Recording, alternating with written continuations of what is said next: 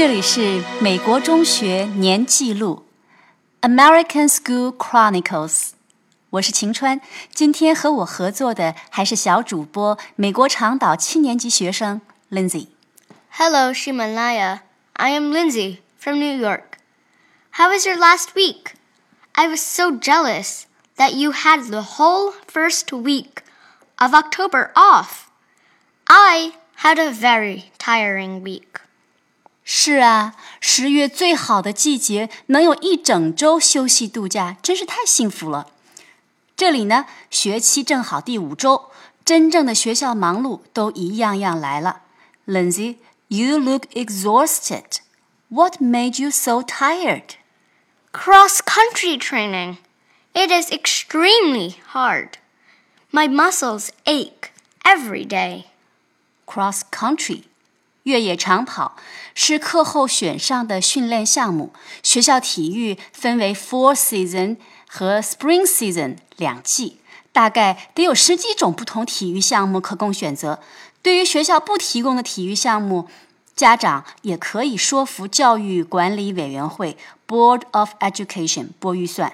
我就亲眼见过一位家长在公开会议上要求提供体操训练，后来体操果然就加上了。Lindsay, what do you do during cross country?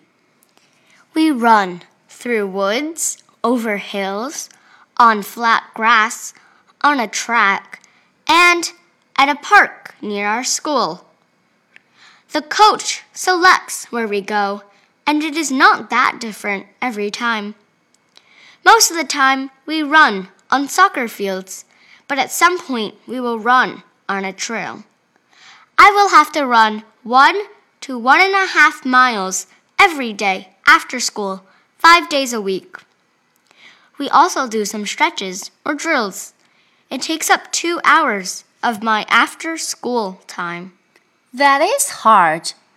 一个英里大概是一千六百零九米，一个半英里就是大约两千四百米，而且包括野外有上下坡，还需要 stretch 也就是拉伸，drill 一般呢就是指运动场上的热身准备，那的确是非常耗体力的。I actually had my first meet on Thursday. It was a little rainy, but I didn't mind. We ran for one and a half miles on a wooded trail in a different town. There was a lot of up and down running that we had to do. I came in 41st place out of 52 girls, which isn't too bad. There are eight meets in my cross country season. In the last four, we will have to run two miles. 所谓 meet 就是各校之间组织的比赛。Lindsay 刚刚跑了今年第一个 meet，这个赛季有八个 meet，也是了解其他学校的机会。有时候是主场，有时候是客场。 we wish you great success, Lindsay.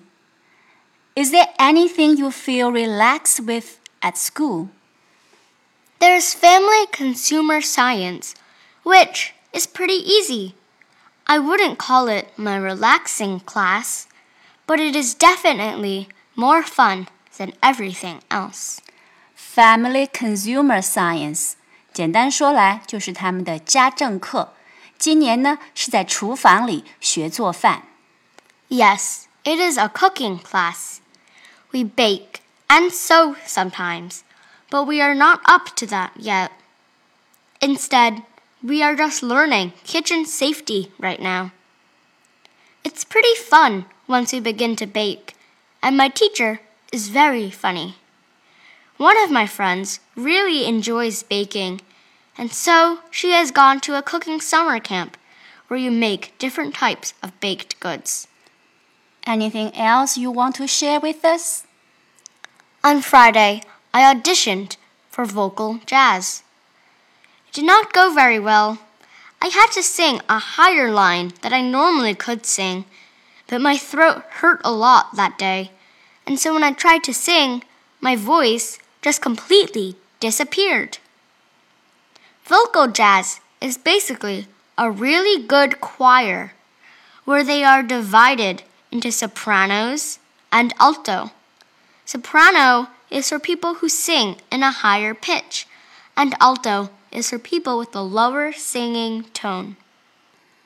Vocal jazz 就是爵士声乐。 学校有这个合唱团，audition 呢，就是为了参加任何一种演出，你得去试音、试戏或者试奏、试演，以获得选拔的一个过程。我们这里祝 Lindsay 好运。另外，我还要再说一下高中那边这周的事情。For high schoolers, the PSAT registration closed this week. The preliminary SAT also known as the National Merit Scholarship Qualifying Test, is a preparatory version of the SAT exam. Most students choose to take it in 11th grade, but many 10th graders choose to take it as well for practice. But the score will not be recorded on the 10th grader's transcript. Stella, as a 10th grader, did not choose to take it because she will have to go to San Francisco for her cousin's wedding on the same day as the PSAT. Stella has joined school newspaper as a contributor. She decided to focus on the opinion section and has decided to write an article on a recent hot topic about Supreme Court Judge nominee Brett Kavanaugh. Stella 没有参加学校这个 PSAT 考试的报名，她那天要去三藩参加她的堂姐的婚礼啊。另外，她在学校的校报开始写文章，选的第一个这个热点呢，就是最近刚刚发生的非常具有争议性的高等法院大法官提名这么一件事情。Okay, so this is a report of this week from Long Island, New York. See you next week. 下周见。